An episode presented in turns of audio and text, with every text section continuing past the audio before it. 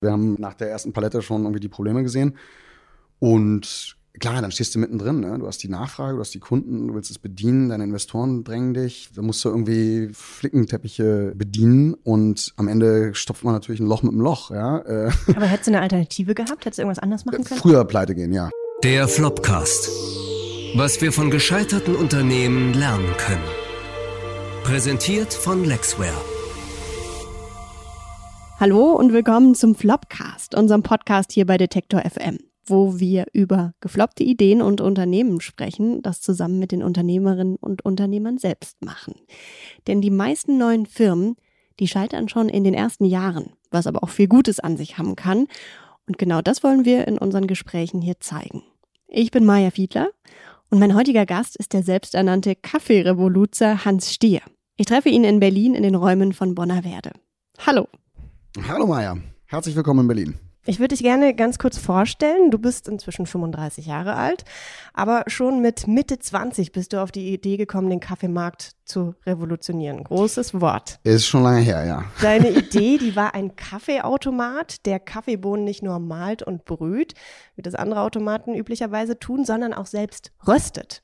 Damit wolltest du einen besseren Geschmack erreichen und den Kaffeebauern mehr Geld bieten. Aber, das kann man glaube ich so sagen, deine erste Firma Café Toro, also Kaffeestier, die ist ordentlich gefloppt. Das Ganze ist nach hinten losgegangen. Ihr habt Maschinen geliefert, die zu heiß wurden, die Lecks hatten und sogar Elektroschocks verteilt haben. Seitdem sind viele Jahre vergangen. In der Zeit gab es noch mehr Probleme, Änderungen und wir haben über die Jahre insgesamt vier Crowdfundings gezählt. Inzwischen funktioniert der Kaffeeautomat aber endlich. Mit der Idee gescheitert bist du ordentlich und dann einfach wieder aufgestanden oder wie ist es abgelaufen? Du bist ja gut informiert hier. Äh, Wahnsinn. Sehr, sehr äh, erfreulich. Ist dir das unangenehm? Nee, überhaupt nicht. Im Gegenteil. Ich finde es ähm, großartig, wie, wie du dich mit dem Thema schon auseinandergesetzt hast. Es gibt äh, viele, die dann so sich gerade mal die Website angeschaut haben oder eine Wikipedia-Seite gelesen haben und dann irgendwie mit so Halbwissen kommen. Und du hast hier schon äh, sehr viel ähm, tiefer gegraben. Finde ich cool. Genau, also alles richtig, genau so war's. Und ähm, war auch gut so, kann man so sagen. Denn die Sachen entwickeln sich ja meistens aus der Asche sozusagen neuer und schöner, äh, als sie sich entwickeln können, wenn man in so einem Korsett der alten Sachen drin ist. Und deswegen haben wir heute zwar immer noch genauso, wenn nicht mehr Probleme als äh, früher, einfach ob der schieren Größe die wir jetzt erreicht haben mit irgendwie 5000 Kunden in irgendwie 62 Ländern, äh, das macht es natürlich nicht einfacher. Das heißt, ihr könntet auch jederzeit wieder scheitern? Äh, selbstverständlich. Also okay. äh, so weit, wir sind jetzt noch nicht irgendwie äh, über den Berg. Und wenn wir da äh, zurückdenken, dass wir damals mit irgendwie 80.000 Euro gestartet sind, da hat man natürlich nicht die Kraft, um ein Gerät komplett neu, komplett allein zu bauen, sondern ist dann mhm. auf Lieferanten angewiesen. Und in dem Fall hat der Lieferant uns am Ende schlichtweg verarscht. Also das kann man schon auch sagen. Wir haben einen Top Golden Sample, das steht immer noch äh, in unserem kleinen Bonaverde Museum ähm, als sozusagen Urknall. Und das ist eine Eins. Also es funktioniert nach wie vor und äh, leckt nicht und äh, spritzt nicht und äh, wird nicht zu heiß ist äh, top. Nur als wir dann in die Breite gegangen sind und der, die ersten Paletten ankamen äh, und die Maschinen dann natürlich ausgeliefert haben, weil wir natürlich auch aufgeregt und freudig waren, äh, riefen die Leute mehr oder weniger postwendend an und hatten unter Wasser stehende Küchen oder eben äh, zu heiße Maschinen. Liegt das vielleicht auch daran, dass dein Hintergrund eigentlich ein komplett anderer ist. Also du bist kein gelernter Barista, sondern hast Jura und BWL studiert. Ich bin ähm, tatsächlich gelernter Barista. Tatsächlich? Ja, Ach, genau, nee. genau. Ich bin tatsächlich gelernter Barista. Ich habe in Australien zu Zeiten meines LLMs, ähm, mein, ich habe so einen Master of Law gemacht, neben meinem MBA, meinem Master of European Business, habe ich den in Australien gemacht, in Manly äh, habe ich dann als äh, Barista gearbeitet, mich ausbilden lassen und dann da als solcher gearbeitet. Und hast du da deine Kaffeevision quasi Nee, null. null. Die, entdeckt? die kam ehrlicherweise total stumpf. Also äh, ich bin wirklich morgens auf dem Weg zur Arbeit äh, in die Kanzlei äh, in meinen Stamm Coffeeshop gelatscht, um mir meinen Stamm äh, Kaffee zu holen. Ich habe schon immer, muss man sagen, schwarz getrunken. Ich fand schon immer Cappuccino und diese ganzen milchbasierten oder Espresso-basierten Milchgetränke ein Verbrechen am Produkt. ähm, da stehe ich auch heute noch zu, oder inzwischen ist es fast eine Religion geworden. Fand ich aber schon damals doof und habe deswegen schon damals äh, schwarzen Kaffee getrunken und anscheinend hatte das irgendwie der Coffee Guy da mitbekommen von diesem äh, Shop und der röstet nun mal in seinen Shops oder in einem seiner Shops. Äh, ja, nun äh, tauchte der eben, wirklich, der tauchte hinter dieser Theke auf. Plötzlich kam er so hoch und guckte mich an und sagte so, hey, äh, hast du Lust, ein bisschen frisch gerösteten Kaffee zu probieren? Ich verköstige gerade hier einen und dann fing er an. Ja, irgendwie, äh, ich kann es nicht mehr sagen, ich glaube, es war ein äthiopischer Kaffee, der jetzt gerade eben frisch da in diesem äh, Röster äh, geröstet wurde. Völlig geil, weil das für mir wirklich so die Augen geöffnet hat. Ich dachte so, äh, wie krass, was macht der denn jetzt? Und einfach dann das, einfach, das ist, das, das ist, ja, ich meine, das ist das, was wir jetzt natürlich, also unterm Strich jeden Tag versuchen, unseren Kunden zu verkaufen. Ja, weil da geht dir, da, da gehen dir einfach die Augen auf. Da verstehst du plötzlich so, was das Produkt Kaffee eigentlich ist, wie es eigentlich gedacht ist und warum es eigentlich eher eben in der Liga von Wein und, und Whisky und Craftbier und und Schokolade und und äh, Zigarren äh, spielen sollte, als in wo es heute spielt, leider häufig ja doch nach wie vor eher so auf der irgendwie Benzin, Diesel, Rohstoffebene. Ja, also dieses ist schwarz macht wach.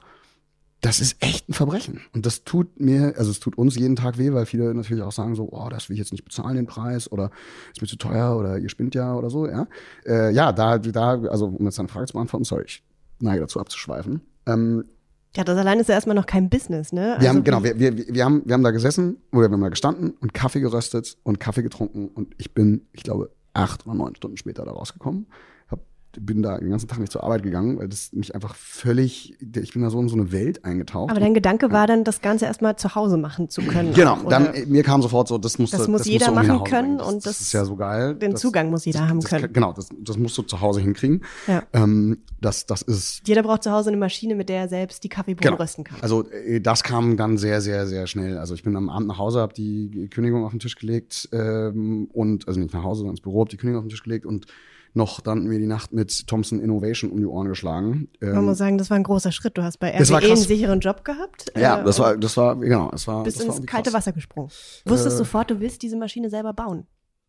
Äh, nee, ich wusste noch mehr sogar. Ich wusste sofort, äh, dass es da einfach noch nichts Richtiges gibt, sondern dass ich auf das, was es gibt, aufsetzen kann, wenn ich mit den Leuten zusammenarbeiten kann, die da schon was haben. Und das war dann eben der Fehler dieser ersten Unternehmung. Denn die, mit denen wir dann zusammengearbeitet haben, auf deren Basis ich natürlich auch äh, sozusagen weiterentwickelt habe, in, in die Maschine, in die wir viel Geld investiert haben, die ganze Zertifikation, äh, Approbation und so weiter gemacht haben über den TÜV, die Idee war da gut und was wir selber geschraubt haben als äh, eben, wie man sagt, Golden Sample, das war bombastisch mit, mit äh, Absolventen der Technischen Universität hier, ähm, inzwischen guten Freunden, äh, damals einfach angeheuerten Werkstudenten. Ja. Äh, das, war, das war schon richtig, richtig gut. Aber aber die Maschine, die, die dann ausgeliefert ja, wurde, genau. da wurden, ich habe die schöne Geschichte gehört, da wurden direkt die Topflappen mit ausgeliefert, damit man Wahnsinn. sich die Hände nicht verbrennt, Wahnsinn, weil die so heiß geworden ist. Stimmt ja, super ja. krass. Also wir haben, wir haben äh, ja halt nach der ersten Palette schon irgendwie die Probleme gesehen. Und klar, dann stehst du mittendrin. Ne? Du hast die Nachfrage, du hast die Kunden, du willst es bedienen, deine Investoren drängen dich. Da musst du irgendwie Flickenteppiche bedienen und am Ende stopft man natürlich ein Loch mit einem Loch. Ja? Äh. Aber hättest du eine Alternative gehabt? Hättest du irgendwas anderes machen können? Früher pleite gehen, ja. Früher pleite gehen, okay, aber, mit, aber ist natürlich keine nicht mit den Leuten zusammenzuarbeiten geht ja irgendwie auch nicht oder? Genau, du willst es ja irgendwie beweisen. Ähm, du kannst nicht von jetzt auf gleich Supplier wechseln, wenn du in den Supplier alles Geld, was du hattest, investiert hast, eben in Zertifizierung und äh, Inventory und so weiter. Das, was willst du da machen? Also das war schon alles so richtig, wie wir das gemacht haben. Äh, wir haben äh, tausend Fehler gemacht, das ist überhaupt gar keine Frage. Aber Zum Beispiel? Wir haben uns viel zu früh auf die Hardware da verlassen. Wir haben viel zu wenig Druck sozusagen auf das auf das Fundraising äh, gegeben. Wir hatten eigentlich viel, also das ganze Thema Hardware, das ist ja in Deutschland so ein bisschen so ein verpöntes äh, Thema leider. Also es ist immer wieder irgendwie erstaunlich, wie wenig Geld für Hardware-Themen ausgegeben wird. Ja, Hardware hört, heißt einfach die Maschine genau. an sich bauen ja, generell, zu lassen. Wir waren ja mit, wie gesagt, äh, also am Ende insgesamt haben wir da eine Million verbraten, äh, aber halt über drei Jahre hinweg und da kommst du dann nicht so richtig auf den grünen Zweig, um eine Maschine neu zu bauen. Weil das so. Geld nicht ausreichend dafür ist? keine Chance. Ähm, inzwischen mit, mit Bonaverde, jetzt sind wir ja bei fast 10 Millionen, ähm, aber eben auch über die Zeit. Ne? Also wenn wir jetzt die 10 Millionen at once hätten oder gehabt hätten, wäre natürlich unser Leben auch viel, viel einfacher und auch das Produkt viel besser. Äh, wir haben äh, jetzt das Glück, dass wir mit dem Produkt ja einfach schon auf was, was wir vorher hatten, aufbauen konnten, sodass wir quasi das Geld und die Zeit und die Learnings da mit inkorporiert haben, weil ja das Team am Ende das das gleiche war. Ich, ich konnte ja dankenswerterweise sozusagen mein viele von meinem Team und, und auch von den Investoren gewinnen, mit rüberzukommen. Es gibt auch viele Leichen im Keller, das ist keine Frage. Auch ein, ein schwieriges Thema beim Scheitern. Das klingt sehr hart, vor allem wenn es wirklich ja, um Menschen geht. Ja, ja, nee, also äh, im wahrsten Sinne des Wortes. Also neben irgendwie zerbrochenen äh, Freundschaften, die einen sehr dauern einfach über, über die Jahre, die einem äh, immer wieder so, so hochkommen als, oh, fuck, das war irgendwie nicht gut äh, sind tatsächlich auch zwei Partner in meinem Business äh, verstorben. Äh, das ist auch schockierend gewesen. Also einmal unser Entwicklungspartner, mit dem wir dann aus Alt macht neu äh, gebaut haben. Da ist der Geschäftsführer verstorben, der, der eigentliche Partner von mir, so ein bisschen auch so ein, so ein Mentor, äh, großer Unternehmer aus Holland. Das war schon echt hart. Dann Die sind gestorben, wirklich der, im Zusammenhang mit genau, wegen Alter, aber oder? Nee, äh, beim Joggen Herzinfarkt. Also äh, ja, der war auch schon irgendwie 60, aber das ist jetzt kein Alter meiner Meinung nach. Das ist am Ende der, der Stress, der ihn da äh, umgebracht hat und äh, das gleiche dann tatsächlich auch für ähm, den Gründer und Geschäftsführer von dem Werk, in dem wir herstellen lassen in China, in Shenzhen. Ein großartiger, ja, einer der wenigen großartigen äh, Visionäre in dieser, in dieser Gegend aus China, der, der wirklich versucht hat, diese Firma, die eben mit klassischen Wasserkochern am Ende groß geworden ist. Und uns. Für den war auch der Stress zu viel? Ja, ja, genau. Auch ein Herzinfarkt. Also zwei äh, und beides an Weihnachten, ein Jahr nach dem anderen. Das war schon hart. Also das sind, das sind so die, die Themen, die einem, das war jetzt schon in der Bonaverde-Zeit, die einem natürlich äh, auch aufs Gemüt schlagen.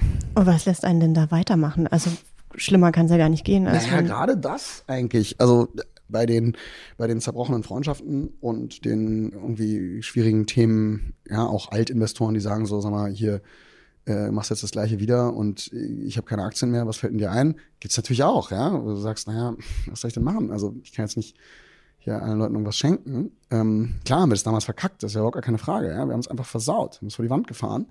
Äh, das ist schon richtig, aber dann haben ja neue Leute da rein investiert. Also ich kann ja nicht dann das Geld der neuen Leute nehmen, um alte zu bedienen. Das ist ja ein altes Snowball, Snowball wie sagt man, Schneeballsystem. Ja? Das geht ja auch nicht. Also äh, mit diesen Gedanken kämpft man immer und wo du fragst, was lässt einen dann weiterkommen, ist natürlich genau das eigentlich die, die Antwort in sich selbst, zu sagen, nee, gerade weil will ich das jetzt schaffen. Mhm. ähm, und ja.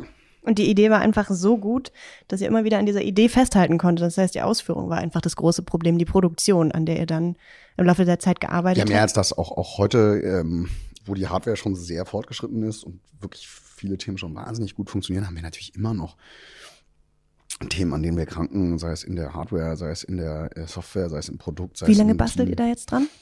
Ja, 2011 Café Toro, 2013 Café Toro pleite. Das war im März. Ähm, haben wir im April äh, Insolvenz angemeldet und im Mai habe ich geheiratet. Das war, äh, das war richtig stark. Ähm, Wegen? Insolvenz. nee, nee, das war das war das Dass war vorher sich geplant. So seinen persönlichen Anker wenigstens zu Hause. Genau, genau. Jetzt brauche ich, muss ich mich irgendwo festhalten. Nee, nee, das war das war natürlich alles vorher geplant. Ähm, das war genau, also das war einfach eine ein bisschen, das war ziemlich olle Zeit dann einfach, die die ich da auch im Endeffekt nur dank meiner Frau und mit meiner Frau und dann eben auch den den Freunden und vor allen Dingen natürlich Familie da äh, durchgestanden habe und neben Freunden, die einem, die einem Geld leihen und gesagt haben, so, Alter, das musst du jetzt nochmal machen, das ist einfach zu geil, du quatschst auch nach der Pleite jetzt drei Monate lang, die du hier die Abwicklung noch machst, nur davon und ist, das wird funktionieren, du musst das machen, da hast du ja einen Plan, also wir hatten einen, das ist ja das Abgefahrene, wir hatten ja von Anfang an einen, wir hatten einfach einen wahnsinnig guten Plan, wie wir das Thema groß machen können für den, für den hatten wir aber einfach kein Geld. Ähm, und der Plan, der Plan war äh, tatsächlich Crowdfunding. Ja, also das, das gab's 2013 noch nicht in Deutschland. Das kannte kaum einer. Und das erste Learning aus Café Toro, das ist nicht genug Geld. Wir kommen damit nicht weiter. Das funktioniert so nicht. Damit kannst du nichts bauen. Waren zwei Learnings. Das eine eben, wir brauchen mehr Geld. Aber das eigentliche Learning und das ist echt immer wieder das, was ich den Leuten erzähle, die, die, die uns irgendwie anfragen für, hey, wir wollen eine Kampagne machen, kannst du uns mal helfen? Da wirklich hunderte Anfragen. Ey, Crowdfunding ist echt nicht die Kohle, sondern es geht um dieses eine alte Thema Flip the table around. Ja? Du willst den Tisch umdrehen, den Verhandlungstisch, du willst selber, dass die Leute zu dir kommen, statt dass du überall die Klinken putzen musst. Also wir sind mit Café Toro, haben wir überall versucht, irgendwie vom Pförtner zum Innovationsassistenten zu kommen und das ist mühsam. Das ist, das ist fast unmöglich. Du kommst da nicht richtig an. Während wenn der der Vorstand für Innovationen von großen Firmen dich anruft und sagt, so Herr Stier, können wir mal vorbeikommen?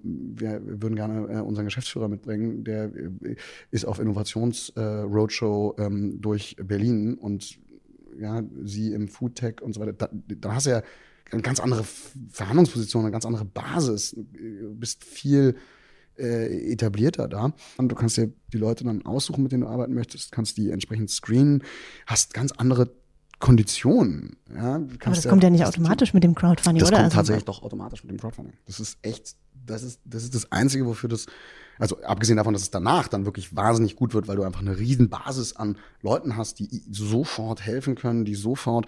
Heute habe ich äh, eine Stunde mit einem Bäcker, Kickstarter-Bäcker der ersten Stunde aus aus Japan telefoniert, äh, einfach weil wir diesen Markt versuchen jetzt anzugehen. Und äh, das ist ein Amerikaner, der lebt da, der hat schon fünf Maschinen von uns, äh, reist da durch die Gegend, stellt es allen möglichen Leuten vor, ist tut, also das ist also einen besseren Ambassador, Markenbotschafter, Evangelist, nenn es wie du willst, ja, kannst du gar nicht haben, kannst du gar nicht kaufen, sowas. Sensationell. Das gleiche haben wir in Amerika, wo die Leute für uns auf Trade-Shows fahren und auf einer Trade-Show ihre eigene von zu Hause mitgebrachte Maschine äh, vorstellen und unsere Flyer verteilen. Das ist, das ist, und die drucken die selber im Coffeeshop. Das ist schon geil. Ja, also das ist Crowdfunding. Das und heißt, auch wenn bei einem Unternehmen was total in die Hose geht, dann ist die Crowd nicht unbedingt davon abgestoßen, sondern kann sogar noch unterstützen bei der ganzen Geschichte. Ja, also das Oder ist natürlich am Ende eine Kommunikationsfrage. Sind die euch auch mal ins Haus gerannt, haben gesagt, die, so geht's nicht weiter. Ihr habt die, das Design verändert, ihr habt irgendwie die Kaffeemaschine äh, viel, viel teurer gemacht als ja, ursprünglich vorgesehen. Ja. 800 Euro dann auf einmal. Ähm, 1000 sind's. 1000 ähm, sogar. Genau, also jeden Tag von morgens bis abends es gibt solche und solche. Du mhm. kannst es nicht verändern. Das ist am Ende dieses alte Thema, man kann es irgendwie nicht jedem recht machen. Denn wir haben ja nicht nur die, die sozusagen alten Investoren, Gläubiger, Freunde äh, der, der ersten Firma, die sozusagen gefühlt Ansprüche haben, sondern auch dann aus dem Crowdfunding der neuen Firma ja, Anspruchsteller, die auch Ansprüche haben. Also das ist ja auch nicht so, dass wir sagen, so, stimmt nicht. Null. Also wir erkennen das ja an. Wir reden ja auch offen darüber. Wir versuchen uns da sehr transparent zu zeigen. Es ist nur am Ende so, dass das Crowdfunding ist. Und das ist auch inhärent mit Crowdfunding, dass du eben nicht bei irgendwie Mediamarkt äh, ein Produkt aus dem Regal genommen hast und jetzt hinterher sagen kannst, in meinen 14 Tagen will ich jetzt aber das und das und ich mache meine Rechte geltend, sondern du hast halt Crowdfunding gemacht und Crowdfunding ist, du unterstützt ein Projekt, damit das zum Leben kommt. Und wenn das Projekt hinterher anders aussieht, dann schade Schokolade, musst du leider fressen. Ist so. Ähm, wenn das Projekt hinterher teurer ist oder sich verändert hat oder dir auch einfach gar nichts gibt, auch schade Schokolade, ist so. Teil von Crowdfunding. Da bist du knallhart. Da bist du, da bin ich, da, ja, du kannst es nicht anders machen. Oh. Weil wenn du es anders machst, betrügst du denjenigen, der hinterher Geld reingibt. Das ist dann automatisch, zwangsläufig, ein Ponzi-Scheme. Habt ihr da immer gut machen. kommuniziert mit der Crowd? Nee, wir haben alle Fehler mitgenommen, die du machen kannst. Jeden einzelnen und auch mehrfach. Was kann man da falsch machen? Gar nicht kommunizieren zum Beispiel, mhm. wie wir es gemacht haben. Einfach sich sozusagen totstellen, weil man irgendwann einfach auch nicht mehr kann. Da kommt natürlich äh, eine Mischung aus Ressourcen. Wir sind auch nach ähm, Gründung Bonaverde und nach äh, Launch, auch nach Launch übrigens der zweiten Kampagne. Also wir haben ja äh, erst Kickstarter 2013 gemacht, äh, Ende 2013 war das abgeschlossen und so 700.000 ähm, Dollar gebracht, äh, 600.000 Euro etwa. Wir haben dann Indiegogo gemacht mit 220.000 äh, Dollar und dann, äh, das war im Februar und dann im 2014 und dann im Juli 2014 bis Ende des Jahres 2014 Seedmatch gemacht mit 1,2 Millionen. Wahnsinnig und viel Geld. Klingt wahnsinnig viel Geld ja. und das ist auch natürlich so ein bisschen so ein, so, ein, so ein Makel am Crowdfunding, dass du immer so eine Art Kontostand online hast, wo alle Leute denken so, boah, sind die reich. Mhm.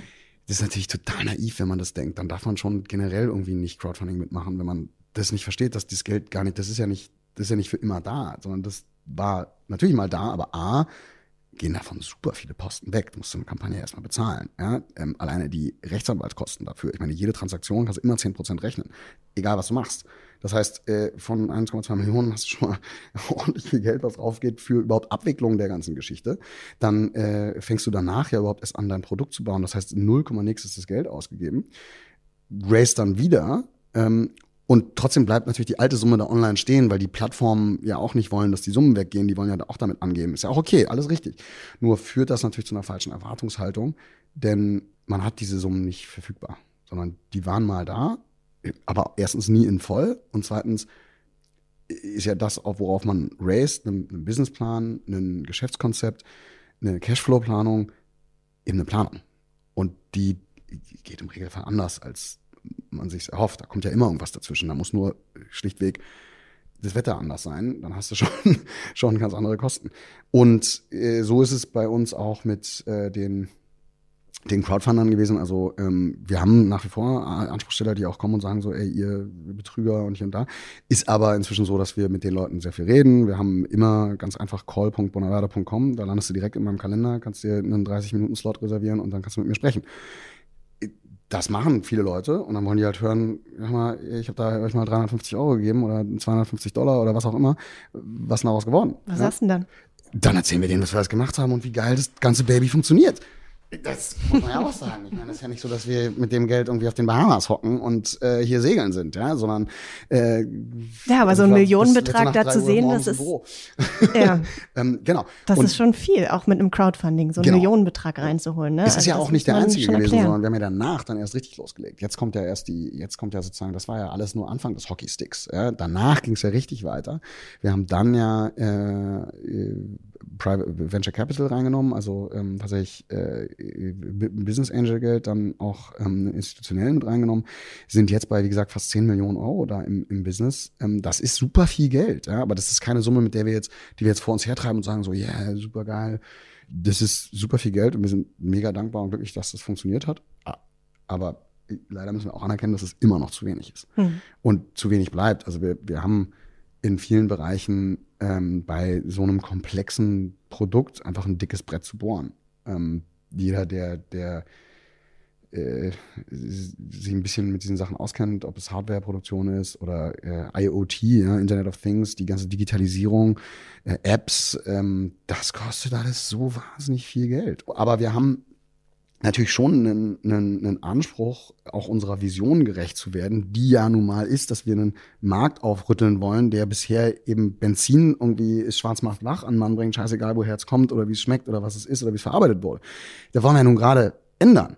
Das heißt, wir können jetzt auch nicht hergehen und sagen so, okay, wir machen jetzt alles super billig und kaufen überall nur irgendwie Ladidadi äh, Billo-Produkte ein, sondern wir müssen ja auch zusehen, dass wir unsere Partner, vor allem eben unsere Lieferanten, gerade im Kaffeebereich, aber auch in der Hardwareproduktion und eben das wenn man das konsequent durchdenkt, dann gilt es auch für jeden Freelancer. Ja, also ich kann dir 30 Freunde nennen, die äh, in Berlin äh, Unternehmer sind und ähm, die, die für Mindestlohn überhaupt nichts halten. Mhm. Wir haben schon bevor es den Mindestlohn gab, deutlich über Mindestlohn bezahlt, weil es einfach, du kannst da nicht von unter 1500 Euro leben.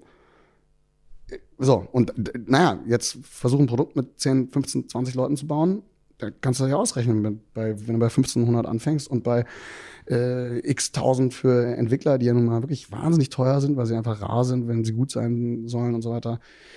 Da ist das Geld schnell weg. In Deutschland ist es so, dass viele Unternehmen, die mal oder Unternehmer, Gründer, die mal richtig gescheitert sind, sich stigmatisiert fühlen. Kannst du das nachvollziehen? da bist du die Richtige, die die Frage stellt. Warum bist du hier? Ähm, nein, das ist natürlich Quatsch. Also ähm, in Deutschland wird viel geheult. Das ist, glaube ich, auch so ein Thema. Die Deutschen, ähm, wir Deutsche haben einen haben so eine Attitüde, immer irgendwie äh, uns selbst zu bemitleiden. Ich gehöre übrigens auch dazu, leider. Ich bin auch sehr schnell dabei zu jammern. Ja? Äh, das und jenes und der Staat tut nicht genug und die Banken sind so gemein und äh, die bösen Investoren haben kein Geld für Hardware und dieses ganze Rumgejammere, das ist totaler Quatsch. Also in Wirklichkeit ist es einfach so, da muss er halt dann dir was ausdenken. Das hätte ich jetzt leicht gesagt, weil das bei uns jetzt per Zufall irgendwie geklappt hat, der hätte ja genauso gut schief gehen können. ja, ihr habt auch bei Freunden zwischendrin gewohnt. Also richtig, die Freunde genau. muss man erstmal genau, haben. Genau, hätte ne? ich jetzt auch einfach Schulden bei meinen, meinen Freunden, die ich hoffentlich bis heute alle bezahlt habe. Und wissend, dass da, dass da ausstehende Beträge sind. Ähm, aber äh, ja, leider, genau. Aber am Ende muss man sich irgendwie selber helfen. Und klar kann man immer sagen, der Staat und die Gesellschaft und auch die, die, was du ja ansprichst, dieses Stigmatisieren ist ja irgendwo so ein, so ein, so ein gesellschaftliches äh, ja, Nicht-Anerkennen, dass das eigentlich mehr helfen sollte und dass die Gesellschaft mehr helfen sollte, dass der Staat mehr helfen sollte und vielleicht, also ich würde sagen, worauf ich mich anlassen würde, ist so mehr Hilfe zur Selbsthilfe, ja, okay, aber am Ende, ich war neulich bei der SPD zum Beispiel eingeladen, bei der Bundestagsfraktion zum Spra Sprechen über dieses Thema Insolvenz, äh, ja, und was können wir in der Politik? Und dann kam dann da jemand und sagt, ja, wir brauchen einen Gründerführerschein. Ich so, ey, hör mir auf. Was für, ganz ehrlich, das ist ja der allergrößte Schwachsinn. Also, du kannst doch nicht und das ist jetzt gar nicht die SPD, jetzt, ohne die jetzt die SPD anzugreifen, bin weit davon entfernt, die SPD anzugreifen, ja, nur um das kurz klarzustellen. also, aber das ist wirklich, du musst auch den Leuten auch ein bisschen selbst ja, einfach Selbstständigkeit, Selbstständ, selbst und ständig, diese Selbstständigkeit müssen die Leute haben. Wenn die das nicht haben, wenn du jetzt einen Führerschein, wenn du den Führerschein absolviert hast, das ist vielleicht wahrscheinlich, äh, gerade derjenige sollte es dann wahrscheinlich nicht machen. Ja, das, das ist so. Und wir sind, wir sind trotzdem auch wahnsinnig gut in Gründen. Ich sag mal, lauf die Straße runter, da, da findest du x Gründer. Das machen wir uns nur nicht klar. Jeder Dönermann ist ein Gründer. Äh, jeder Friseursalon ist ein Gründer. wenn wir Gründer sagen, denken wir immer irgendwie an Hipster in Berlin Mitte mit äh, irgendwie Tattoo. Das die ein bisschen rumträumen halt auch. Ne? Genau. Ne? Deshalb will man ihnen vorschreiben, einen Führerschein machen zu müssen, damit die mal auf den Boden der Tatsachen zurückkommen. Oder was steckt da für ein Bild dahinter? Genau, äh, das ist verbrämt. Also da, da, da ist auch so eine, steckt auch so eine Ideologie dann drin, die, die gar nicht notwendig ist. Deutschland hat genug, äh, also wir, wir sind immer noch ein Land der Dichter und Denker und eben auch der Macher und wir kriegen auch Sachen gemacht. Würdest du vielleicht trotzdem sagen, mit so einem Führerschein, es gibt irgendwie so zwei, drei Sachen, die müsste man sich vielleicht doch vorher mal drauf äh, schaufeln, ehe man gründet? Nein. Nein, also Gut. wirklich einfach nein. Einfach nein. Inzwischen habt ihr ein funktionierendes Produkt und du hast äh, vermutlich so ein paar graue Haare mehr. Ist es so? Ja, logisch. Ich nehme meine Mütze ab. Aber nein, hat, sich, klar, hat sich ähm, gelohnt. Also äh, total. Also ich habe gerade gestern ähm, total krass, haben wir irgendwie darüber gesprochen, wie wir jetzt ähm, Fundraising neu angehen, auch um das äh, ganz klar zu sagen, also wir sind vom Produkt her über den Berg, wir haben das Ärgste hinter uns, es funktioniert, die Maschinen sind seit einem Jahr im Markt. Wenn du äh, irgendwie 500, 1000, 1500, 2000 Maschinen irgendwie draußen hast, die die laufen und du siehst jeden Tag da Interaktion. Du kannst irgendwie sehen, dass die Leute immer wieder dann bestellen und konsumieren und das toll finden und ihren Freunden zeigen und dann neue Leute an Bord holen. So, dann ist, also ich glaube, der Proof of Product, den haben wir einfach da. Proof of Market ist überhaupt gar keine Frage. Der Spezialitätenmarkt, der wächst, das ist der Wahnsinn. Aber wir brauchen einfach wahnsinnig viel mehr Geld. Deswegen äh, haben wir gerade gestern äh, witzigerweise ein Meeting gemacht, deswegen bis drei Uhr morgens im Büro gesessen, um uns zu überlegen, wie können wir Fundraising neu angehen, wie, wie finanzieren wir auch neue Märkte, ja, was machst du mit so einem Markteintritt in Japan, da haben wir vorhin drüber gesprochen, wie finanzierst du den, finanzierst du ihn aus Deutschland, finanzierst du ihn da, mh, hm, bla bla bla, äh, was mit Landesgesellschaft hier, also das sind schon auch, das ist auch echt komplex. Ne? Hast du von vornherein so groß gedacht mit anderen Ländern? Äh, ja, das haben wir tatsächlich von vornherein so international? Äh, gedacht, dass das, dass das funktionieren würde. Ähm, War auch, auch kein Fehler. Nee, im Gegenteil. Also äh, ja, war auch kein Fehler. Du bist witzig. Das ist äh, doch ähm, war ein Fehler. Also wenn ich drüber nachdenke, ähm, haben wir uns viel zu viel Komplexität anfänglich aufgeladen, um sozusagen jederzeit skalierbar zu sein. Ist so ein bisschen so ein Mitte-Hipster. Thema, was wir eben angesprochen haben. Ja, da, da kommt es rein. Da hilft aber auch kein Führerschein, weil am Ende äh, ist es die Frage, was traust du dir zu und was wollen auch Leute, die Investoren beispielsweise von dir, ja. So, aber um äh, das abzuschließen, haben wir gestern dieses Video dann nochmal angeschaut von einer Kampagne, die wir damals nicht gefahren haben, weil wir genug Geld hatten und eben auch einfach wussten, wir haben jetzt zu viel offene Baustellen. Haben wir eine Kampagne, die wir voll ausgeplant hatten, nicht gefahren. Ja, das ist schon krass, wie wir uns auch verändert haben. Also die, die drei Leute, ähm, die da zu sehen sind, von denen zwei jetzt tatsächlich auch noch da sind, ja, ey, grau, Haare, äh, Augenringe. Also das zehrt schon an einem. Und fragt meine Frau, die sagt auch, ey, willst du nicht mal dir einen anderen Job suchen? Aber nein, will ich nicht. Und sie sagt auch, das würdest du auch gar nicht können und ich würde es auch nie wieder wollen. Also dann wahrscheinlich, ja, lieber äh, direkt nochmal. Also ich sage mal, wenn, wenn ich nicht Bonaverde Gründer und Geschäftsführer wäre, wäre ich wahrscheinlich Bonaverde Distributeur. Ja. Mhm. Ich kann von der Sache fast gar nicht loslassen, weil es einfach zu gut funktioniert. Ich hätte gedacht, du, bist, du würdest dann einfach irgendwas komplett anderes gründen. Einmal Gründer, immer Gründer. Das glaube ich auf jeden Fall, ja, total. Also da komme ich gar nicht von weg. Mhm. Ähm, ob es was gründen oder was, was, ähm, wo man einsteigt, das finde ich auch nicht, nicht falsch. Also man muss auch nicht immer äh, sozusagen sich alles neu ausdenken, ähm, sondern äh, man kann schon auch wo, wo mitmachen. Wie oft äh, in diesen vielen Jahren hast du gedacht, boah, ich würde jetzt eigentlich am liebsten hier anhalten und aussteigen aus der ganzen Nummer? Einmal die Woche. Wir haben in dem Thema so viele Handgranaten oder wie sagt man Landminen drin, ja, auf die du treten kannst. Wenn dir die, wenn dir einer von denen um die Ohren fliegt, dann denkst du dir, boah, ich kann kotzen. Ja, und wenn du zu oft kotzt, kriegst du Sodbrennen und damit kannst du nicht, damit kommst du nicht so richtig weiter. Das meine, heißt, man muss runterschlucken. Aber es ist, es ist, es ist, das ist wirklich, also wenn du dann an so einem Moment bist, wo, wo du diese Themen ähm, hast, dann kommst du nicht mehr da so einfach raus. Und dann ist das eine, eine Coaching-Frage. Ja, ich bin ein großer Fan davon, ähm, dieses Thema Coaching in Deutschland anders zu sehen. Mache ich selber viel zu wenig. Ja, äh, Coaching wird in unseren gesellschaftlichen, da ist es wieder Bild so ein bisschen irgendwie so mit Psychologen und, und Couch, ja, also Coaching kommt nicht von Couch, so, so ein altes, alter Witz von mir, sondern das ist wirklich, das ist wirklich cool, ja. Ob das, das sollte idealerweise nicht deine Ehefrau und auch nicht unbedingt Freunde sein, sondern idealerweise eben auch Leute, die das irgendwie professionell machen. Dann, was hilft einem noch? Äh, das, das Thema sozusagen ähm, die, die Sachen offen ansprechen und was ich bei mir im Team immer wieder merke, also klingt auch super deutsch und doof, aber Aktennotiz, ja, das ist super wichtig. Wenn man, wenn man sich also Aktennotizen macht, ja, oder hier, du kannst, hier liegt zum Beispiel das Buch einer, ich oktroyiere jedem Mitarbeiter ein Notebook auf, so ein kleines Moleskine-Buch mit irgendwie äh, Vornamen und Also wirklich ein haptisches Notebook. ja, also wir haben natürlich auch ein Projektmanagement-Tool, das ist ein, äh, genau, eins dieser Projektmanagement-Tools online. Äh, logisch, aber wenn ich was sage, dann will ich, dass die Leute das aufschreiben und dass die Leute dann daraus was machen und dann kann ich darauf zurückkommen und da ist es jetzt halt so wichtig, dass man sagt, äh, hast du gemacht, hast du nicht gemacht, das ist das eine, aber das andere ist, haben wir das jetzt abgeschlossen? Ob das dann gescheitert ist oder nicht, ob das erfolgreich war oder nicht, ist sozusagen eigentlich sekundär, wenn man nur die Sachen abschließt und die Sachen dann auch im Team, ob zu zweit oder zu zehnt, sagt, so, das haben wir jetzt abgeschlossen, das hat funktioniert so und so oder das und das hat funktioniert, das und das nicht hat funktioniert ähm, oder wir haben uns bewusst jetzt entschieden, das so und so anders zu machen. Sonst schleichen sich so dieses so, ja, dann machen wir es so hm, und so, aber nochmal so kurz diesen, auch ein sehr deutsches Wort, Schulterblick, ja. Da bin ich so ein bisschen so ein Nazi, der sagt, irgendwie diese Sachen sind nicht nur für die, Projektmanagement, Performance und dieses Ownership-Thema und so weiter relevant. Da kommen jetzt die ganzen englischen Umschreibungen davon rein, die jeder benutzt, aber keiner so richtig lebt, äh, sondern die sind vor allen Dingen relevant, um mit dem Stress und mit dem Scheitern umgehen zu können. Weil wenn man das nicht hat, man weiß nicht, wenn man nicht weiß, wer ist denn jetzt sozusagen wofür, warum ist der Container? Zwischen den Jahren ist ein Containerschiff in der Nordsee hops gegangen. Wir hatten einen Container, der ist nicht angekommen. Wir schon so, oh, jetzt steht der Container da auf diesem Schiff und liegt irgendwo in der Nordsee. Das kann ja nicht wahr sein. Da sind jetzt irgendwie 500 Maschinen drin, die gerade die Nordsee verpesten. Das ist doch nicht, kann doch nicht wahr sein. Turns out war gar nicht der Fall. Der Container war angekommen. Der Lagermitarbeiter wusste nur nichts davon und war deswegen im Urlaub und der Container ist wieder zurück nach Rotterdam gefahren.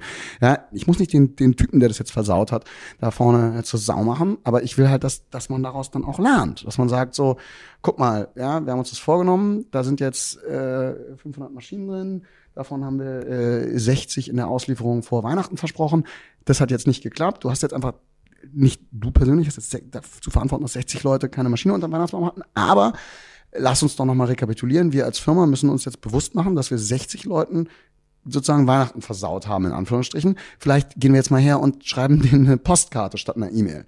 Ja, das ist, das ist dann so, das hilft dann, sich nicht auf dem, was man sonst nämlich macht, sozusagen aufs Klo zurückzuziehen und tatsächlich sprichwörtlich zu kotzen. Ja, so. Und wenn man das dann idealerweise noch mit einem, einem Coach von mir so auf der Couch durchkauen kann, dann hat man wahrscheinlich irgendwie was gelernt. Das sagt Hans Stier.